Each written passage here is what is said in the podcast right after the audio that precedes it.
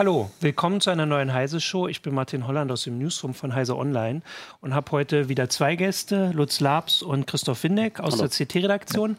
Nicht da ist Jürgen, äh, den grüße ich hier ganz lieb, falls er zuguckt oder auch, ich grüße ihn auch, wenn er nicht zuguckt. Äh, der liegt im Krankenhaus nach einem äh, Fahrradunfall, also gute Besserung von uns. Ähm, aber wir müssen uns, ich glaube, kann das zumindest so zusammenfassen, jetzt nicht mehr Sorgen machen. Es ist jetzt schon ein paar Tage her und er ist auf dem Weg der Besserung. Aber ganz liebe Grüße von uns. Deswegen auch hier Jürgens Katze. Ähm, genau. Aber das äh, davon dann kurz noch, natürlich wissen wir, dass äh, gerade die IFA beginnt. Ich glaube, offiziell ist sie dann morgen da. Äh, das ist natürlich noch ein bisschen früh, hier dann auch schon mal so ein Fazit zu geben. Deswegen denke ich, dass wir das nächste Woche machen. Mal gucken, ob sich das lohnt. Ähm, das muss jetzt in Berlin entschieden werden. Wir haben uns entschieden, äh, erstmal ein bisschen über Speicher, Massenspeicher zu reden. Ähm, und zwar gibt es ja da ja, Trend kann man schon fast nicht mehr sagen. Also es ist eine Entwicklung, die schon seit einer ganzen Weile anhält, dass äh, Festplatten äh, immer weniger gekauft werden oder verkauft werden, so rum da könnt ihr gleich widersprechen. Genau. von Privatleuten. Genau, von genau, Privatleuten, genau. genau. Ähm, während SSDs, äh, also Flash-Speicher, mhm. auf dem Vormarsch sind. Ähm, das ist weiterhin so, oder? Ich glaube, du hattest vor einem Jahr schon einen Kommentar geschrieben, weil schon so Leute anfangen zu sagen, das Ende naht für Magnetspeicher. Das ist aber weiter, also weiterhin zumindest die, äh, die Lage, wie ich sie gerade beschrieben habe, das ist auch noch der Fall. Im Prinzip ist das alles noch richtig. Ähm, irgendwann wird sicherlich in jedem Rechner zu Hause eine SSD sitzen genau. und äh, die großen Festplatten mit dem großen Speicher sitzen einfach in den Rechenzentren. Genau, damit hast du gleich eigentlich schon die, die wichtige äh, Einschränkung gesagt. Also ich habe geguckt, wir hatten vor einer Woche die nee, vor einem Monat die aktuellsten Zahlen, dass also die äh, Magnetspeicher weiter zurückgehen, aber fast aus, also die Verkaufszahlen fast ausschließlich bei Pri also Privatanwender oder für Privatanwender. Notebooks auch natürlich äh, und vor allem am Desktop. Jetzt genau, während äh, ein Bereich total stabil bleibt. Ja, steigt, Server. Ah, steigt. Genau, das, äh, also da ist einfach äh, die Kapazität das Wichtige. Richtig. Also die Kapazität kann man auch sagen pro Volumen. Ja, also man kann ah. natürlich ein Rechenzentrum immer größer und größer und größer bauen, ja. aber das kostet ja auch alles Geld. Ja. Und deswegen ist es natürlich praktisch, wenn man, äh, was weiß ich, 6 Terabyte Platte durch eine 12er ersetzen kann. Ja. Dann hat man den gleichen Platzbedarf, den gleichen Kühlungsbedarf, wahrscheinlich auch den gleichen Leistungsbedarf und kriegt einfach viel mehr, mehr Kapazität in einem so einem Rack runter. Ja, wir können das ja mal zusammenfassen. Du hast vorhin, äh, Christoph, du hast äh, vorhin schon darauf hingewiesen, ein Artikel, ich weiß gar nicht mehr, ob es aktuell war, wir haben ihn gerade runtergeladen. Der ist so ein paar Mo Monate alt, ja. Äh, da ging es um Dropbox, ja. Cloud-Anbieter, vor allem für Privatanwender. Nein, also ja, aber vor allem äh, ja reines Storage. Ne? Also ja. es geht ja um dieses äh, ah, Dropbox kennen ja die meisten. Ja, das genau. heißt also synchronisierter Speicher für ganz viele Geräte. Wie viele äh, Festplatten? Eine Million Festplatten sagen die so ungefähr betreiben sie. Und das waren in Werten, das hatten wir auch als Zahlen, 500 Petabyte. Genau. Ja, das, das ist jetzt 500.000 Terabyte oder? Genau. Okay. Genau. Ich muss da nochmal mal ja. nachfragen. Und das ist ja nur ein Anbieter. Ja. Äh, also Cloud ist, also die Serverfarm, da, also das wächst oder die, die, ja, das ist vor allem Cloud, kann man das so zusammenfassen? Ja, das, also das Wachstum im Serverbereich ist im Moment ähm, vorwiegend in den großen sogenannten Hyperscale-Rechenzentren, also von den großen Anbietern mhm. Google, Microsoft, äh, Leute wie Dropbox. Ja. Ist ein interessantes Phänomen auch. Dropbox hat bis vor einigen Jahren tatsächlich Amazon als Cloud-Anbieter benutzt. Ah, okay. ja, also die haben sozusagen gar keine eigene Infrastruktur ja. aufgebaut und haben aber jetzt festgestellt, dass es für sie trotzdem billiger ist, wenn sie eigene Rechenzentren bauen. Ja, der Service hat sich sozusagen ja. stabilisiert, das Angebot, äh, was sie anbieten und sie sehen halt ein stabiles Geschäftsfeld, also das ist nicht mehr so volatil und dann investieren sie selber in Hardware. Ja. Und die kaufen eben dann auch ganz erheblich Festplatten und ähm, zum Beispiel eben diese neuartigen Platten mit diesem sogenannten Shingled Magnetic Recording. Also die, da passt ein bisschen noch mehr drauf. Die haben andere Nachteile. Das gleicht man sozusagen durch Software wieder aus. Aber das zeigt schon, es geht nur um Kapazität pro Euro beziehungsweise ja. pro Watt oder pro Volumen. Ja. So viel Kapazität wie irgend möglich, so günstig wie möglich. Und da ist es äh, beim Magnetspeicher, also das Magnetspeicher da vorne liegen ist jetzt auch nicht, also das, ja. äh, das wird auch eine Weile so bleiben. Das wird wahrscheinlich das immer so bleiben. Ah, okay. Ähm, Das natürlich, das ist ja dann schon die nächste Frage. Äh, jetzt wollte ich, also das ist ja bei, äh, bei Server oder halt bei Cloud-Anbietern, das ist auch das Einzige, was zählt, weil die SSDs, der große Vorteil ist die Geschwindigkeit. Ja. Nennen also, wir es einfach mal Geschwindigkeit. Also ja. die Zugriffsgeschwindigkeit, ja, so verschieden sein. Genau. Ähm, das ist der große Vorteil, der ist bei Cloud-Anbietern nicht so wichtig, oder? Na doch, die nutzen ja auch Flash. Also halt nur für die eben für, äh, für Services, die zeitkritisch sind, wo Latenzen eine Rolle spielen, ja. da setzt man Flash ein und diese riesigen Datenhalden, die sind eben auf Magnetspeichern. Ja. Und man spricht da im, äh, auch von Data Tiering oder Tiering, das heißt, man hat heiße Daten, die werden oft gefragt, hat Dropbox zum Beispiel ja, auch schön okay. erklärt. Wenn Daten erstmal abgespeichert werden, dann werden sie meistens oder dann werden sie kurz danach noch sehr häufig aufgerufen. Mhm. Ganz typisch. Ich speichere meine Urlaubsbilder und dann zeige ich die auch. Ja. ja. Aber die Urlaubsbilder von vor zehn Jahren, da guckt kein Mensch mehr nach. Ja. Ähm, auch Firmen haben natürlich ähm, Archivierungspflichten. Ja, diese Daten, die müssen nur da sein, aber die braucht keiner. Ähm, also die werden nur ganz selten wieder ähm, hochgeholt. Und deswegen hat man ähm, eben verschiedene Ebenen und ähm, in der ja, im Grunde zweitschnellsten Ebene nach dem Arbeitsspeicher ist halt der Flash-Speicher. Ähm, man könnte theoretisch mittlerweile ja schon, du hast das mit dem Volumen gesagt, man könnte in das Volumen einer 3,5 Zoll Platte, die heute maximal, was haben sie, 14, 16, 14, 14 könnte man auch schon oder kann man schon 60 Terabyte Flash ja. stopfen, hat Samsung schon vor zwei Jahren angekündigt Seagate. oder Seagate auch, genau. Aber das wäre natürlich sehr, sehr viel teurer. Ja, Okay. Und ähm, äh, das ist, äh, deswegen tut man eben oder versucht man diese Daten, und das ist auch der Witz, also diese Revolution geht ja einher mit ähm, Software-Defined Storage, also dass eben fortgeschrittene Storage-Software diese Daten auch verwaltet und nicht mehr ein simples RAID zum mhm. Beispiel, verteilt die Daten im Rechenzentrum so, dass das halt dann passt. Und man braucht beides. Also man kann nicht sagen, okay. Cloud-Rechenzentrum, also Cloud-Rechenzentrum ja. fressen gleichzeitig riesige Mengen an Flash. Ja, ja. Okay. Wobei das meiste Flash wohl immer noch, da bin ich jetzt nicht, weiß ich in Smartphones geht, kann ja, man das sagen? ich weiß, immer noch. Soweit ich das weiß, ja. Ja, also ich würde mal sagen, da haben wir so ein bisschen jetzt schon mal den, den Überblick zumindest über die Situation geschafft, weil eine Konsequenz daraus ist ja auch, das war in dieser Meldung von vor einem Monat, hatte ich das auch äh, gesehen, dass ja also die Produktionskapazitäten für Magnetspeicher werden zurückgefahren Schon? Ja, also, oder es werden Fabriken geschlossen? Es werden Fabriken geschlossen, aber das sind natürlich dann eben die Fabriken, in denen hauptsächlich die Desktop-Platten gefertigt werden. Ah, ach so, okay. Mhm. Genau, und ansonsten aber SSD, also das heißt aber sonst wird dann hochgefahren, also gibt es auch, werden neue Fabriken für Server, äh, also für Serverfestplatten jetzt gebaut oder ist das dann mhm. eher so ein, wir bringen einfach jedes Jahr weiterhin so viel raus und dann werden einfach die Platten bringen mehr Kapazität? Also ob da jetzt also neu, neuen Fabrikaufbau ja. habe ich jetzt nichts von gehört. Genau, das okay. Aber ja, gute Kapazitäten auf den vorhandenen äh, Bändern, äh, in den vorhandenen ja. Fabriken werden natürlich auch immer größer auch durch neue Verfahren, über die, auf die kommen ja. wir ja vielleicht noch zu sprechen. Genau, das wollen wir gleich. Ich möchte natürlich auch den Hinweis geben, ich sehe schon jetzt, wo, ich, wo wir hier dann so die Einführung, dass hier schon eine ganze Menge Fragen sind. Ich möchte da auch gleich auch noch drauf gucken. Natürlich möchten wir Fragen auch der Zuschauer beantworten. Ich wollte noch eine Sache, ich habe hier so eine schöne Liste, du hast mir direkt vorher so ein paar Details geschickt. Ähm, eine war, dass... Ähm, laut Intel 90 Prozent aller Daten in den Cloud-Rechenzentren in den vergangenen zwei Jahren entstanden sind. Ja. Heißt das auch, dass also die Kapazität wächst ja dann auch ja, die, rasant. Ja, die, äh, gigantisch. Der, ja. der Kapazitätszuwachs ist irrsinnig groß. Okay. Also das ist der Grund, warum man auch auf Magnetplatten sozusagen gar nicht verzichten kann, ja. weil man hat einfach gar nicht so viel Flash. Also selbst ja. wenn man es bezahlen könnte, mhm. ähm, ah. die, die Kapazitäten sind, also bei Flash ist es, stellt es sich gerade etwas anders dar. Also es sieht so aus, deswegen sind die SSDs ja so schön billig geworden. Ja. Ähm, es ist nämlich ein neuer Anbieter in China hinzugekommen, was mhm. ähm, ne, außergewöhnlich ist auf dem Halbleitermarkt. Ja. Äh, eben auch wahrscheinlich mit ähm, starker, ähm, zumindest mit starken Anreizen seitens der Regierung, ja. Ähm, weil das politisch gewollt ist, äh, dass, dass da Flash eben auch in China direkt hergestellt wird. Aber ähm, es wäre gar nicht möglich, jetzt alle Kapaz mhm. den ganzen Kapazitätsbedarf aus einem der beiden Medien zu stellen. Ja, da ja. kann man nicht mehr von Milliardeninvestitionen rechnen, da muss man schon ein bisschen höher gehen. Mhm. Krass. Genau.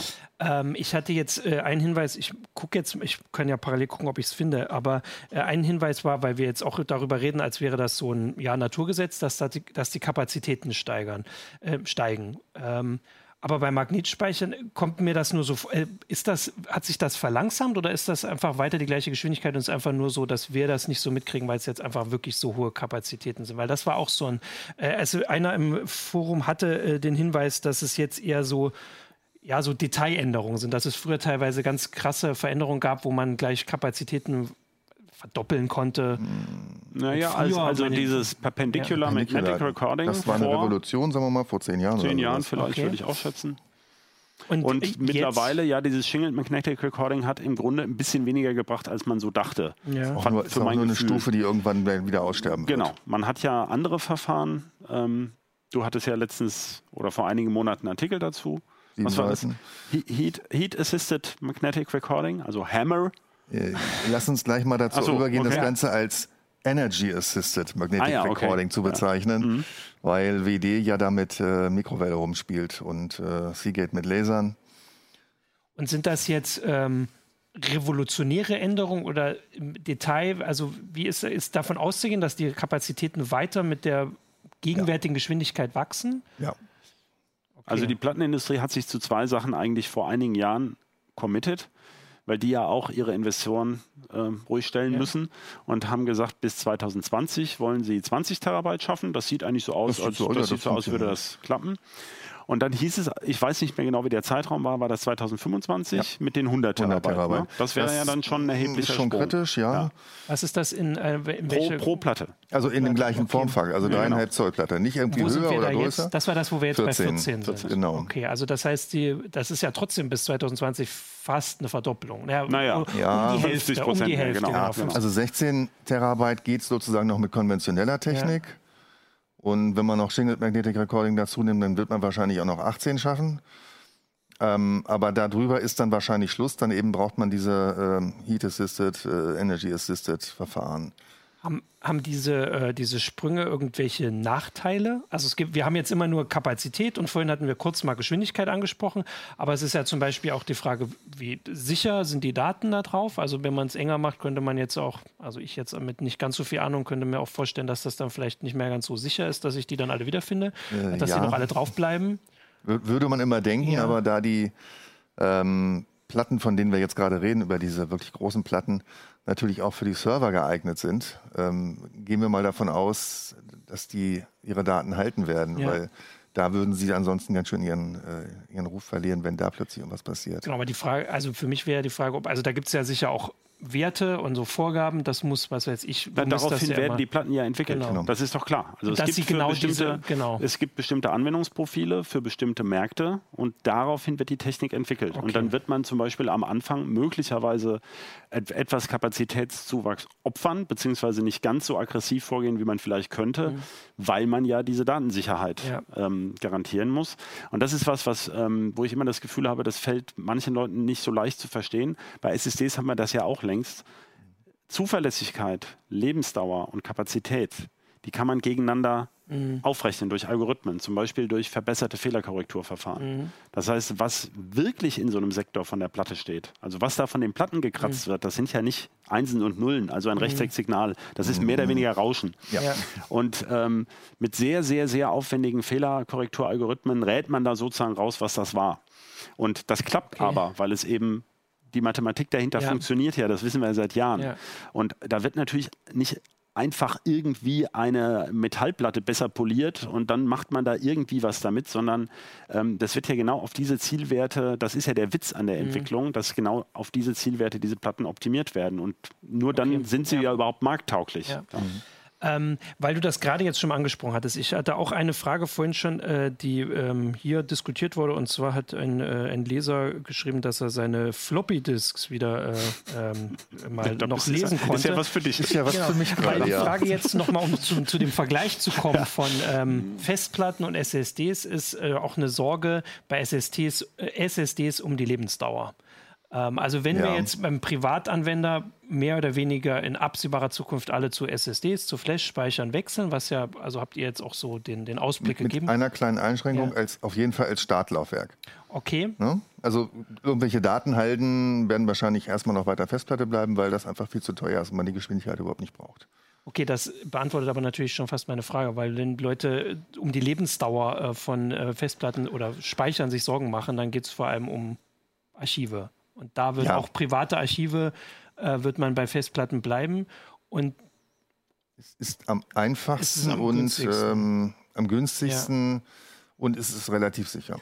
Und genau, und sicher heißt, wie lange kann man das so. Also, hier hat einer geschrieben, ich weiß aber nicht mehr, was es war. Es gibt ja ganz verschiedene Technik, dass er irgendwie 1000 Jahre hat. Das würde ihn. MDisk, ja. MDisk, mhm. genau, die 1000 Jahre werden ihn überleben. Das ist ja ganz positiv. Wie ist das bei Magnetspeichern? Die Hersteller garantieren da keine allzu lange Zeit. Wir müssen mhm. immer bedenken, Backup ja. heißt, ich lege das Ding in den Schrank. Ja. Es hat keinen Strom. Genau. Das heißt, es gibt also auch keine Möglichkeit der Remagnetisierung oder sonst irgendwas. Mhm. Für SSDs gilt das nicht genauso. Ähm, und da kann man, es gibt keine Langzeitstudien von den Herstellern. Ja. Habe ich neulich auch mal irgendwie ein bisschen was zugeschrieben. Okay. Sie rechnen damit, dass das auf jeden Fall fünf Jahre hält. Wahrscheinlich zehn, aber so genau sicher wollen sie das natürlich nicht sagen. Ja. Ähm, Okay, das ist also jetzt. Es, da muss man ja verschiedene, ja, ja. verschiedene, ja. Äh, wie soll ich sagen, verschiedene Fehlerquellen auch beachten. Äh, einmal die, dass die Magnetisierung sich abschwächt. Mhm. Dann könnte es sein, dass die Platte nicht mehr anläuft, weil irgendwelche Lager verfetten, verharzen. Ja. Ähm, also dann, was weiß ich, bei Heliumplatten könnte es sein, dass trotzdem ein bisschen Luft eintritt, wobei auch die Heliumhersteller sagen, also die Heliumplattenhersteller sagen, das passiert nicht und wenn, dann ist es vollkommen unkritisch. Okay.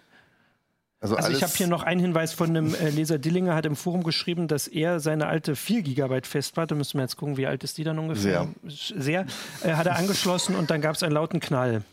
Äh, und ja. das war's dann. Ja. Da sind eine, also da waren wahrscheinlich nicht die Festplatte, er schreibt ich das finde die Diskussion, ich, ich, möchte mal ein bisschen ja. reingrätschen. Also es gibt kein Medium für Privatleute bezahlbar, wo man sagen kann, da schreibe ich jetzt meine Daten drauf und dann habe ich das 30 Jahre im Schrank. Das gibt es nicht. Das hat es auch noch nie gegeben. Wenn ich einen Farbfilm in den Schrank gelegt habe, dann waren da zwar noch Bilder drauf, aber die sehen nicht mehr so aus. Ja. Mhm. Man muss anders denken.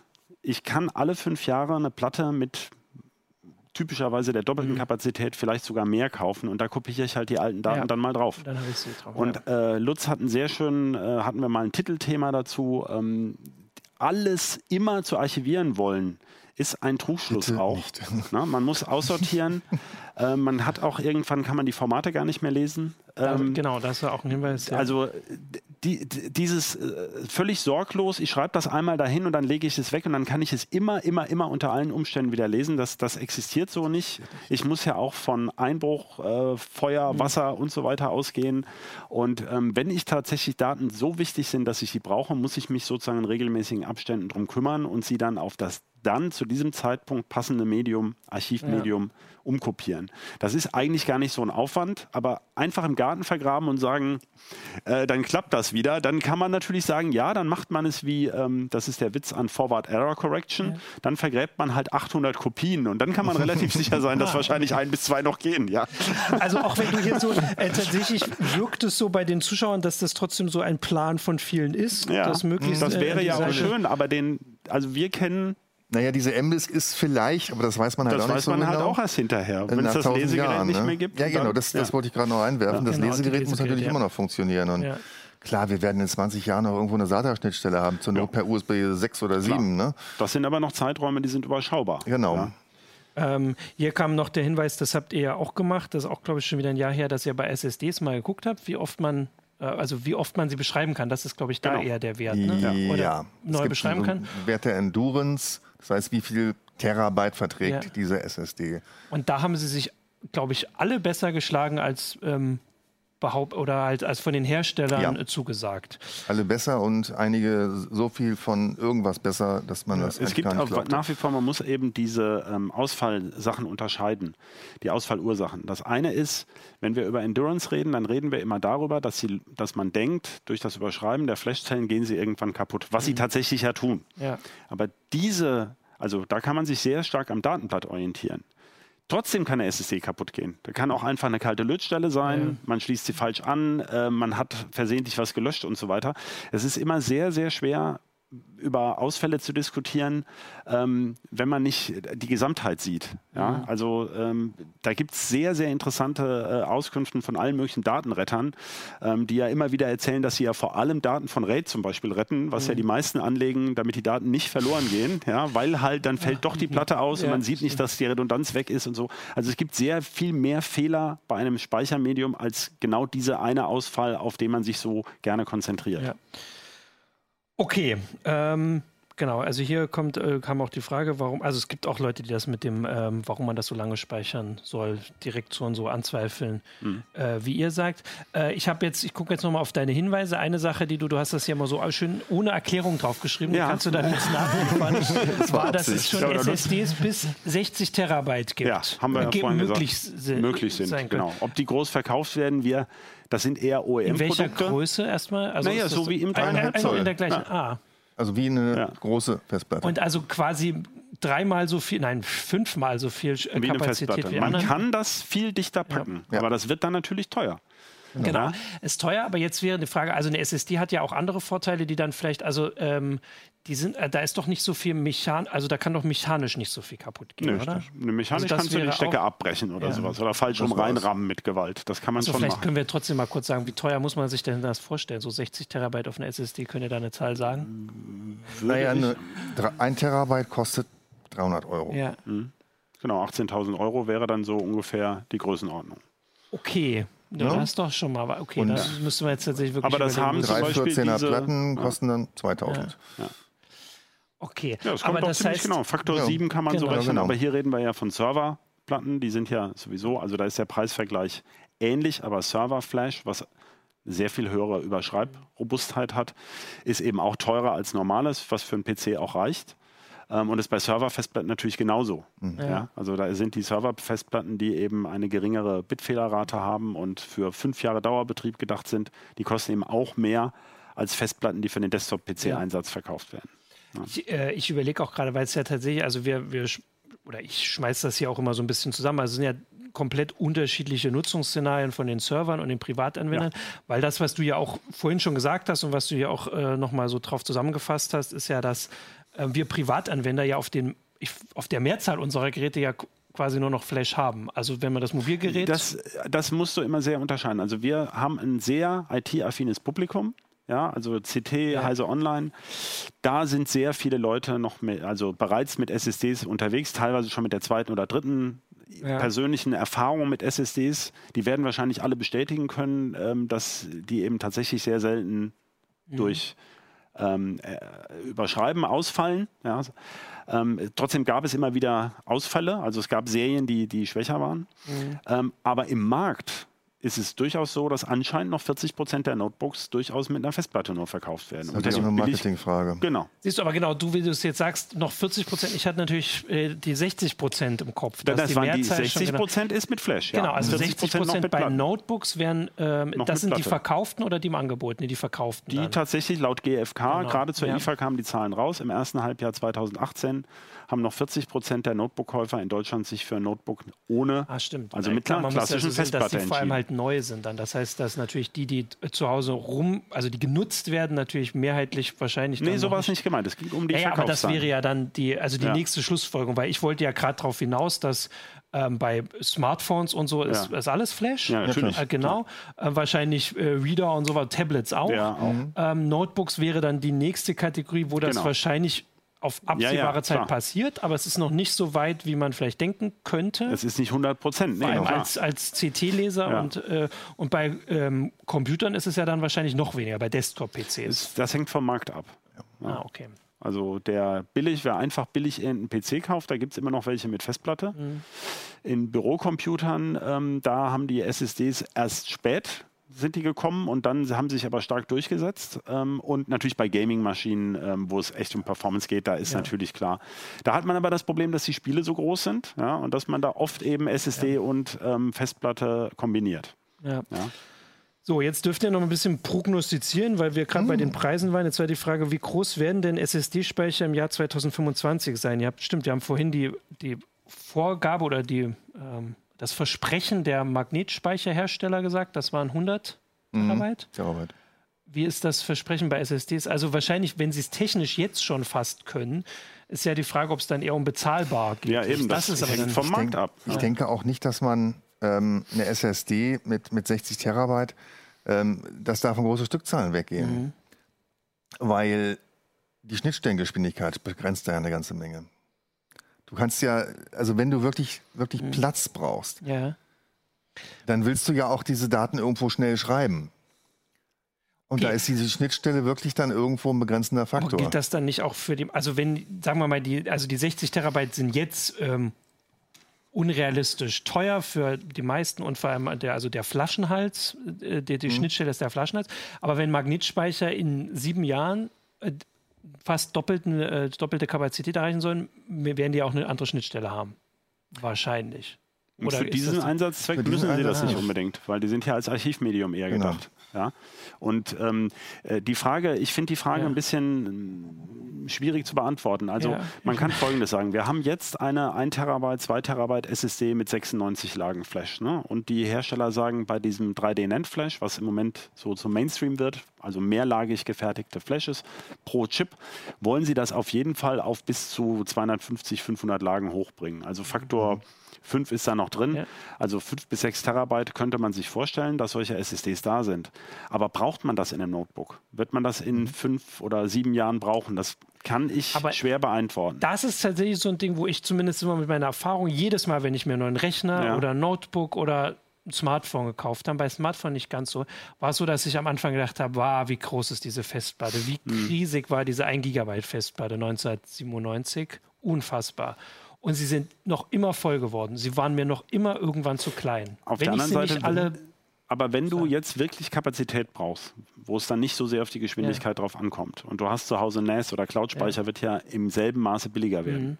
dann wird ja der Cloud- oder NAS-Speicher immer noch billiger sein 2025 als Flash möglicherweise. Wie entscheidet ah, man sich das? Ja, ja. Wird es diesen Markt für 6 oder 10 Terabyte SSDs mhm. überhaupt geben? Ja? Also es gibt ja von Samsung oder, oder auch äh, einigen anderen Anbietern durchaus jetzt schon SSDs mit 4 Terabyte. Das stimmt, ja.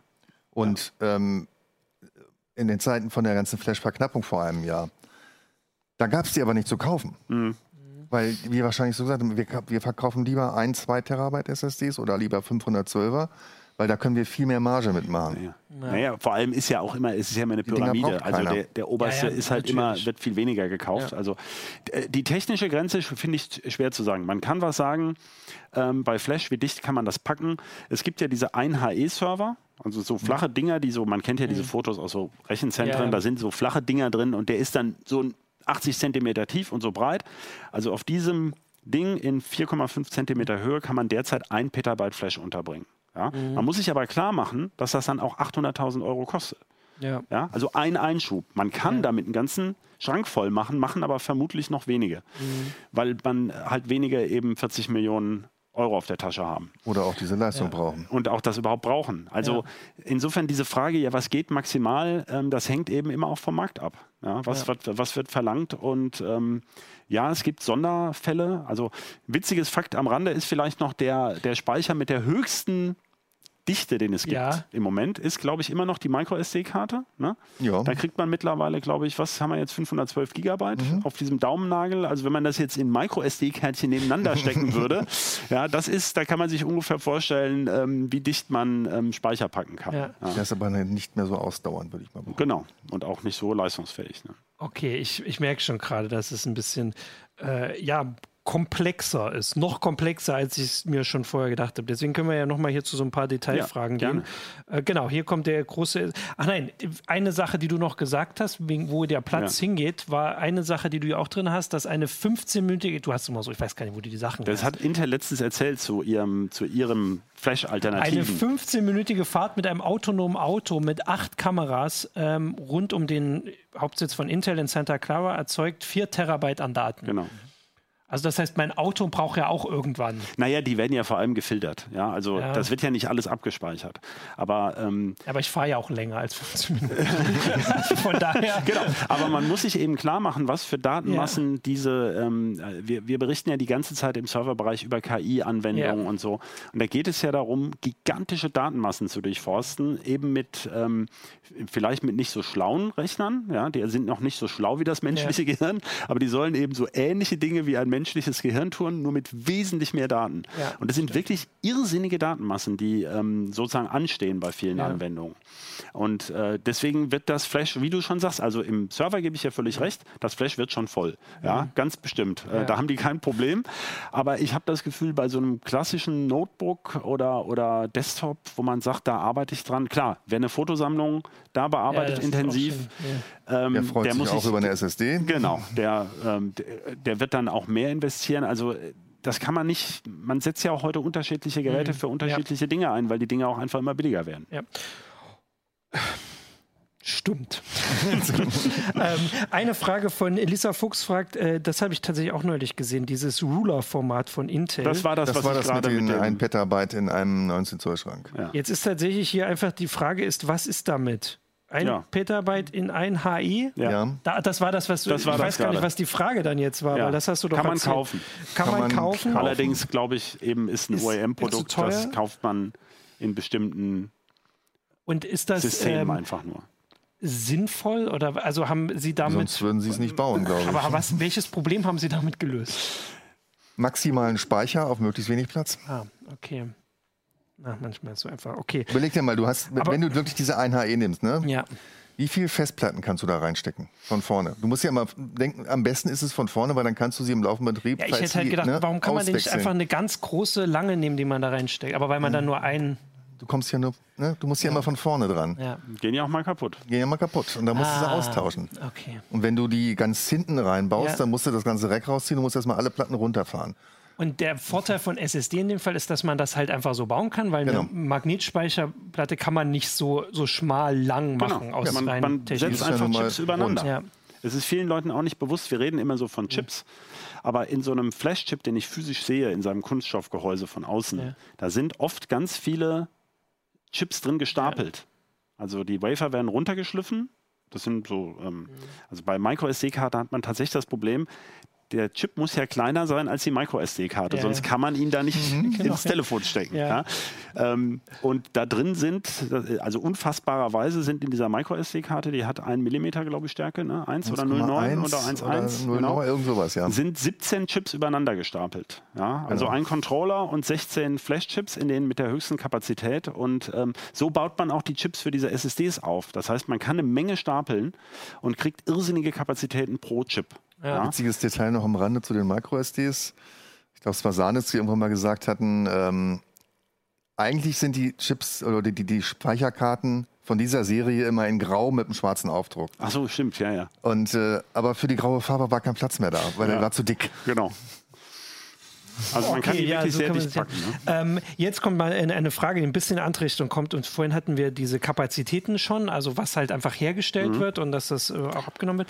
Äh, wie weit äh, gibt es denn andere, äh, also inwieweit in dem Fall setzen denn Ressourcen oder Rohstoffe Grenzen. Könnt ihr das sagen? Also ist das so, dass, ne, also wir hören immer von seltenen Kann Erden ich was zu sagen, Sachen. ja. Ähm, ich habe vor vier, fünf Jahren, als das mit Flash so, ähm, oder vielleicht schon sieben Jahre, mhm. wollte ich mal einen Artikel machen, da gab es einige Studien dazu, dass es darum ging, dass zu dem damaligen Zeitpunkt die Herstellung einer ähm, derselben Menge, derselben Kapazitätsmenge in Flash deutlich energieaufwendiger war als äh, eine magnetisierte Magnetscheibe. Ja. Ähm, da ist es sehr schwer, an Daten zu kommen. Also mhm. nicht nur, weil das alles sehr proprietäre Verfahren sind in der Halbleiterherstellung und äh, meistens, wenn man die Studie hat, ja, dann gibt es diesen Flash-Typ, da lachen wir dann schon drüber, hoho, das war ja vor fünf Jahren so, oder sowas, mhm. ja.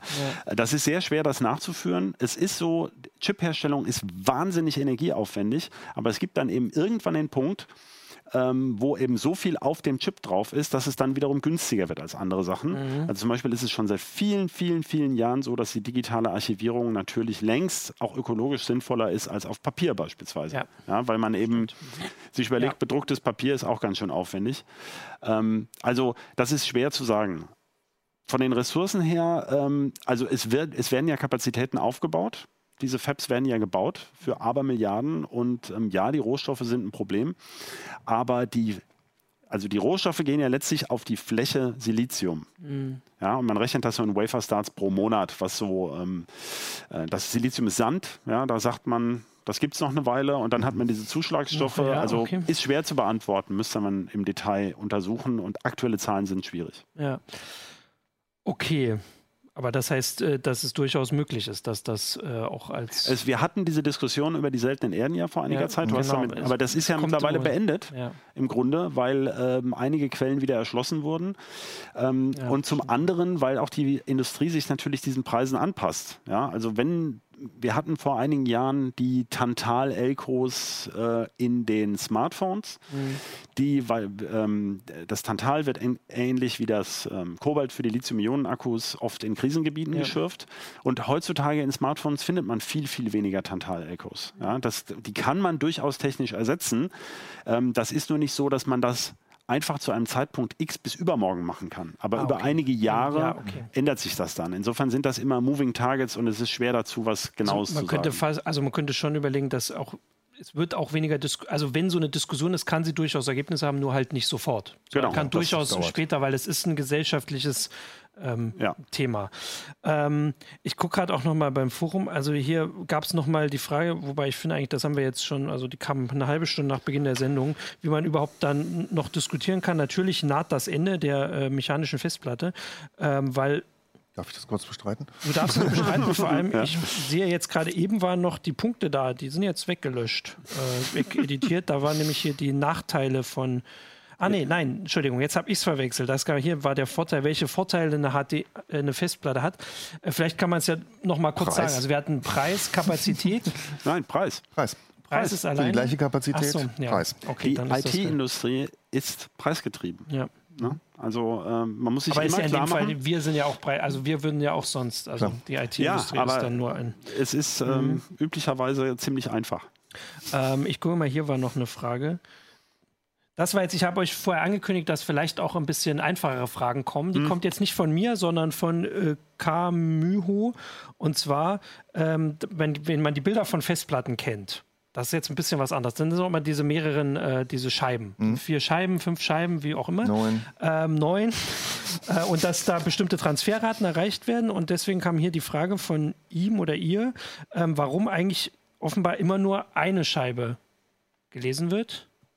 Das kriegt man ansonsten nicht mehr geregelt. Du musst ja diesen Kopf ja. ganz, ganz genau nachführen. Ja. Das sind, also klar, es gibt zwei Lager genau. mindestens genau. mal. Ne? Du hast einfach den, den Motor, der den gesamten Kopf bewegt. Ja. Und dann hast du da vorne noch so einen Mikroaktuator drauf. Ja. Und mit dem triffst du auf einer Scheibe schon die richtige Stelle. Ja, ach so. Mhm. Ne? Es gibt inzwischen auch Verfahren, ähm, dass man die, diesen Kopf stapelt, der ist es immer ein Stapel, ja dass man den aufteilt. Also so. Ja. Also, also zwei, so, so sozusagen. Ne? Zwei sozusagen. Dann kann man mehrere Streams gleichzeitig Dann kann man mehrere lesen. Streams gleichzeitig, die verhalten sich dann aber praktisch wieder wie zwei Festplatten. Mhm. Ah, okay. Ne, was an der Geschwindigkeit nicht viel macht, aber an den IOPS macht das ein bisschen was. Was sind die IOPS? Die IOPS sind die, eine Maßeinheit für die, ähm, Zugriffe, für die Zugriffe auf zufällige Adressen. Ah, so, ne, also okay. mhm. vielleicht nochmal wieder ganz, ganz banal, warum startet ein Windows schneller mit einer SSD? Ähm, weil Windows beim Starten irgendwie, was weiß ich, 1000 Dateien lädt oder so. Zwar ganz kleine mhm. Datei. Und bei einer Festplatte muss der halt der Kopf für jede einzelne Datei irgendwo werden. hinbewegt mhm. werden. Ne? Ja. Und das dauert einfach. Ja. Und bei einer SSD hast du diese Mechanik nicht drin. Der greift einfach auf ja. die nächste Flashzelle, vollkommen egal, wo diese Flashzelle ist. Und deswegen hast du da diese höhere IOPS-Zahl. Ah, okay. Das heißt also mal als, als groben Richtwert, Festplatten meinetwegen 300 bis 500 IOPS. SSDs, SATA-SSDs für den Desktop-Computer zu Hause beim Lesen bis zu 100.000 IOPS. Oh. Okay. Das ja, ist der eigentliche Unterschied. Das ist der eigentliche ah, okay. Unterschied. Ne? Die Lesegeschwindigkeit. Die Dinger, genau, ja. dass die Dinger dabei auch noch ein bisschen schneller lesen, ist nicht so relevant. Okay. Ja, das merkst das du, wenn du ein Video lädst, ähm, zum Bearbeiten meinetwegen. Beim Abspielen natürlich nicht mehr. Okay. Ja, das sind so die Sachen, wo ich dann auch immer noch eine ganze Menge lerne hier. Äh, ah, hier kommt noch, äh, kommt noch eine andere Frage und zwar, wie ist das, wenn man jetzt äh, entsorgen will? Ähm, also bei Festplatten, wusste man, die hat man physisch irgendwie kaputt gemacht. Äh, bei SSDs war hier die Frage, wie kann man die Daten sicher entsorgen? Muss man die komplett schreddern? Fragt Manuel. Es kommt drauf an. Es kommt drauf an. Welche Sicherheit, äh, genau. ja, ja, Wie viel okay. Sicherheit braucht man? Also für ein Unternehmen, mhm. ähm, dass ich sicher sein will, dass keine Daten irgendwo rausgehen, ist es am einfachsten, gleich mal selbstverschlüsselnde Festplatten zu nehmen oder SSDs. Mhm. Dann hat man das Problem schon mal gar nicht. Dann kann man eine defekte SSD oder eine defekte Festplatte einfach aus dem Rack rausnehmen, ja. weglegen, egal. Mhm. Ähm, wenn die Daten nicht verschlüsselt sind, dann muss man zusehen, dass die gelöscht werden. Ja. Und äh, dann gibt es halt gesetzliche Vorschriften, also bis zum Schreddern wirklich in, in ja. äh, Millimeter große Partikelchen. Für den Privatmann. Genau, würde ich jetzt ne? mal hier schätzen, Privatanwender, der. Wenn die Platte noch läuft oder die SSD, dann gibt es äh, bei einer Platte kann man alles überschreiben. Mhm. Bei einer SSD gibt es einen Befehl namens Secure Erase, den kann man dann noch anwenden. Wenn das alles nicht mehr ist, dann würde ich tatsächlich zu einer mechanischen Zerstörung auch im Privatbereich greifen. Okay, ja, hier kommt auch da kann sich jeder eine genau, beliebige Methode ähm, ausdenken. Ich ähm, empfehle nur entsprechende Schutzkleidung. Ähm, ah, hier war tatsächlich, aber das haben wir natürlich, also wir können es ja immer noch direkt nochmal, weil wir es vorhin immer so nebenbei, also wann werden SSDs günstiger als HDDs äh, pro Gigabyte? Habt ihr gesagt, wenn es der Markt. Lutz meinte nein. Ja, Ach, ich meine nein. Nicht. Nein, nein, also die, die, Festplattenhersteller sagen ja im Prinzip auch, auch wenn wir immer größere Kapazitäten hm. bauen, wird der Preis für die teuerste Festplatte quasi immer ungefähr gleich bleiben. Ah, mh, okay. Ja. Und natürlich kannst du mit, einem, mit, mit Flash ganz einfach die doppelte Kapazität mhm. erreichen. Du musst nur einfach die doppelte Menge an Flash einbauen. Mhm. Aber das kostet halt auch doppelt Man kann, so viel. Äh, vielleicht können wir noch einen anderen Datenpunkt setzen. Für kleine Festplatten ist Flash bereits billiger. Und mhm. zwar ähm, deswegen haben ja zum Beispiel diese billigsten hier ähm, Aldi-Notebooks für 300 Euro. Mhm. Da ist ja noch nicht mal eine richtige SSD drin, sondern ein sogenannter eMMC-Flash-Chip. Das ist so ein kleiner, das ist so eine Art fest ja. aufgelötete SD-Karte in super schnell, aber nicht so schnell wie eine SSD. Und diese Chips sind bereits billiger als eine Festplatte. Mhm. Mit ähm, 64 Gigabyte zum Beispiel oder 32, weil du bei der Festplatte ja immer das Gehäuse und eine Magnetscheibe mhm. und einen mhm. Motor einbauen musst, mal mhm. mindestens, ja. egal wie viel auf der Scheibe drauf ja. ist. Und so ein paar Chips und ein Controller ist ja auch noch drin. Ja, also ein Chip ist ja auch in jeder Festplatte. Ähm, insofern an dem unteren Grenzpunkt sind wir eigentlich schon so. Und da kann man auch wieder sagen, es hängt eben immer vom Markt ab. Man kann diese mhm. Pauschalaussagen helfen einem nicht wirklich weiter, weil das äh, Serverflash, was eine höhere ähm, Schreibfestigkeit hat, also wo ich zehnmal am Tag das Ding überschreiben darf über fünf Jahre. Ja? Mhm. Da sind natürlich viel mehr Reservezellen drin, das, ist selektierte, das sind selektierte Chips. Äh, also kosten die auch pro Gigabyte oder pro Terabyte oder sowas deutlich mhm. mehr. Ja? Also man, so ganz pauschale Aussagen sind wirklich schwierig und der Markt passt sich halt daran an. Die nehmen ja. natürlich letztlich auch das, was sie nehmen können. Ja. Da, wo mhm. halt eine Besonderheit dabei ist, also sehr viele IOPS, da wird man immer versuchen, einen höheren Preis zu nehmen als für die Festplatte. Ja. Ja, ich merke schon. Also im Prinzip ist die Frage nie und es ist schon passiert. Die Antwort ist, also von daher, das ist ja, ich finde das alles ganz, ganz naja, spannend. Ist, du, ja, die Fragen sind Nein, so breit. Ja, also zum Beispiel im Mini-Notebook ist der Kampf entschieden. Da ist keine ja. Festplatte mehr drin. Ja, und im, äh, im Gaming-PC haben wir sie aber wahrscheinlich noch eine ganze Weile, denke ich mal. Okay, also ich dachte, ich wollte jetzt eigentlich hier schon äh, quasi sagen, wir haben alles oder alles, was man so schaffen kann, besprochen. Jetzt kommt aber doch noch also die rein Frage. Theoretisch könnten wir bestimmt noch zwei Stunden weiterreden. Ja, natürlich. äh, also ich habe äh, hier in die Frage, weil du es vorhin so ein bisschen äh, ironisch gesagt hast, weil Oliver Fried sagt, er hätte im Internet gesehen einen Adapter, wo man zehn Micro-SD-Karten als SATA im RAID verbinden kann. Ja, das kann ja, man bestimmt kann man machen. Bringt das was? Nein. ähm, naja, nein, kannst du jetzt nee. auch wieder nicht so. Jein, würde ja. ich mal wieder sagen. Ne? Also das bringt eine kurze Zeit Zeit eine ganze Menge Leistung, ja. aber es wird halt nicht lange halten da bin ich mir gar nicht so sicher, weil das hängt ja davon ab, wie oft du darauf schreibst. Ja, aber man muss sich ja klar machen, irgendwas muss diese Micro SD-Karten ja zu einem Volume, zu irgendeinem einheitlichen Speicher zusammenfassen. Und wenn, solange man das nicht weiß, kann man eigentlich nichts darüber sagen. Okay. Das kann ja ein RAID 0 sein, dann wäre es wahnsinnig schnell, aber sobald eine von den Kärtchen ausfällt, wären alle Daten weg. Wahnsinnig das wäre blöd. Ähm, man kann die in der Redundanz reinbringen und je nachdem, wie schnell der Controller ist, bringt es halt was oder nicht.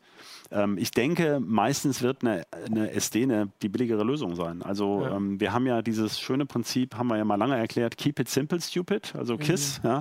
Also irgendwelche komplizierten Lösungen für eigentlich einfache Dinge, um 5 Euro zu sparen, die rächen sich normalerweise auf ganz entsetzliche Art in der IT. Ja. Genau, kommt hier auch direkt, dass das Unsinn ist von jemand anders, aber ihr habt das jetzt noch, noch besser, schöner zusammengefasst. Äh, dann lese ich die auch noch vor, weil ich, das müsst ihr einfach sagen, sollten nicht bald mal Memristor Effektchips auf den Markt kommen? Ja, ja, der Memristor, genau. okay, jetzt wusste ich nicht, was hier auf Der Memristor ist eines unserer Hobbys. Ja. Seit äh, ungefähr 12, 13 Jahren, also vor zehn Jahren hat äh, HP gesagt, sie hätten verstanden jetzt, äh, wie der Memristor funktioniert, das fehlende Element. Ja. Also man hat Widerstand ähm, äh, äh, beziehungsweise man hat Kondensator, Spule, Widerstand und dann fehlt noch sozusagen sowas wie der, der variable Widerstand. Ja, das ist der Memristor. Und damit kann man eine Speicherzelle bauen, wird auch zum Teil als RERAM, Widerstandsram äh, genannt. Das wäre nicht flüchtig als Flash-Ersatz. Ja. Das kommt so ganz, ganz allmählich. Also RERAM-Chips kann man schon kaufen. Für den ja. Embedded-Bereich gibt es sowas. Aber das Problem ist, dass Flash einfach von der Kapazität und Preis, so weit fortentwickelt wurde, dass der Memristor es nach wie vor schwer hat. Es kommen aber jetzt ja. alternative Ich wollte gerade sagen, SCTM-RAM, das ist ja auch so ein ja. ähm, nicht flüchtiger Speichertyp, ja. der auf, auf Magnetismus beruht. Und ähm, ich habe auf Flash Memory Summit gerade mit dem Chef von, von den Jungs nochmal gesprochen und ähm, habe ihn auch mal ein bisschen nach dem Preis natürlich nochmal gefragt. Also die geben natürlich keine Preise raus, aber er meinte, wenn man, also so eine ja, einfach gesagt, ein Gigabyte kostet 100 Dollar. Er sagte, das wäre eine gute Schätzung. Okay. Das ist also im Moment noch. Teuer. Ja, eben. ja, klar. Und was ist der Vorteil davon? Ich habe ja noch nie davon gehört. Also SCTM-RAM, äh, da bin ich auch gebranntes Kind, weil wir bereits im Jahr 2000 in der CT einen Artikel haben, hatten, dass MRAM bald kommt. das hat ein bisschen gedauert. Okay. Ähm, da könnte man mit einer extrem hohen Endurance, also man könnte, hätte einen nicht flüchtigen Speicher, der sich ähnlich wie RAM verhält. Also der mhm. praktisch genauso schnell ist wie RAM äh, und anders als Flash eben nicht verschleißt, wenn man ihn beliebig oft genau. beschreibt. Das ah, wäre das Tolle. Ah. Und das wird eben so ganz zart in ersten Anwendungen eingesetzt. Also es gibt schon kleinere Chips, denn zum Beispiel ähm, in, in bestimmten Anwendungsbereichen nutzt man batteriegepuffertes SRAM immer noch in so kleinen, was weiß ich, äh, wo sagt man das? Im, früher hat man es im Digitalwecker gehabt, um die Wegzeit mhm. sozusagen sich zu merken oder sowas. Ja. Ähm, äh, da setzt man heute eben sehr kleine Chips dieser Sorte ein, ja, in, in manchen Anwendungen. Die sind zum Beispiel temperaturfester als andere Dinge, also da gibt es Anwendungen. Aber all diese konkurrierenden Verfahren müssen eben vom Preis her konkurrenzfähig sein für die jeweilige Anwendung. Und das, was jetzt wahrscheinlich als erstes kommt, von Intel, immerhin dem bis vor kurzem größten Halbleiterhersteller der Welt, ist ähm, dieses Optane Memory. Das wurde als 3D Crosspoint ähm, entwickelt. Ja. Und selbst Intel mit diesen Abermilliarden Gewinnen tut sich so wahnsinnig schwer. Das kommt jetzt mit großer, großer Verzögerung jetzt erstmal auf den Markt mhm. und dann wird man sehen, wie die Konkurrenten mhm. sich dazu verhalten. Okay, das ist aber dann wahrscheinlich wirklich ein Thema wieder für eine, eine andere heiße Show. Äh, ansonsten sehe ich schon die heiße Server-Show. Die heiße ja. Server-Show. Äh, ich habe, also ich sehe jetzt hier noch Fragen, aber die haben wir im Prinzip schon beantwortet. Ich kann Axel Hess da nochmal darauf hinweisen. Also wir haben vorhin gesagt, dass das mit der Festplatte in den Schrank legen äh, besser ist, wenn man das mit ein paar Festplatten macht. Theoretisch. Je mehr Backup besser, man hat, desto besser halt, ist es. Es ging ne? ihm halt tatsächlich um die Frage, wie viele Daten sind dann noch da. Habt ihr gesagt, wenn man mehr, dann ist Naja, wenn die Festplatte gar nicht mehr anläuft, dann sind null Daten doof. da. Genau. Also das kann man schlecht sagen. Genau. Also die Daten verschwinden eigentlich nicht, sagen wir mal. Okay, Entweder ist die Festplatte heil, dann sind die Daten ja. da, oder die Festplatte ist kaputt, dann sind die Daten nicht da. Man kann auch sagen, man sollte keine alte benutzte Festplatte nehmen dafür und in den Schrank mhm. legen. Also je mehr die abgenudelt ist, umso ja. weniger ist sozusagen die, die Restlaufzeit. Ja. Aber wie gesagt, da es keine Datenblattangaben dazu mhm. gibt und ähm, auch, ähm, soweit wir wissen, niemand dazu Forschungen gemacht hat. Also wenn jemand eine Studie kennt, würden wir uns Bitte freuen. her damit, ja. Genau. Also wir haben nichts gefunden. Okay. Ja. Genau. Und natürlich kann man die alte abgenudelte Festplatte immer noch als zusätzliches Backup Genau, als benutzen. zusätzliches ja. Backup, ja. Aber genau. die würde nicht man vielleicht nicht in den Schrank legen. Ja. Okay, sehr schön. Also ich finde, wir haben eine ganze Menge angesprochen. Wir wissen jetzt, dass es alles kompliziert ist, dass es drauf ankommt immer, dass teilweise die Antwort Ja und Nein gleichzeitig ist. Äh, und ich, also ich fand das sehr interessant. Ich glaube, unsere Zuschauer, also wir haben ja eine ganze Menge. Äh, Na, Daten hätte halt gerne jeder. Auch. Genau, ja, ganz viel Platz. Die eigenen, ne? äh, ansonsten gucken wir dann jetzt mal, da kam ich doch noch meine Überleitung auf die IFA, weil das war vorhin auch ein Hinweis jetzt, wo 8K kommt ja. von Samsung. Wir brauchen Platz. Ja. Ähm, und worauf das, äh, also haben wir hier ein bisschen besprochen. Ich fasse das jetzt nicht nochmal zusammen, weil das ist viel zu viel. Danke fürs Zuschauen. Wir sehen Danke. uns dann nächste Danke. Woche. Ciao. Ciao.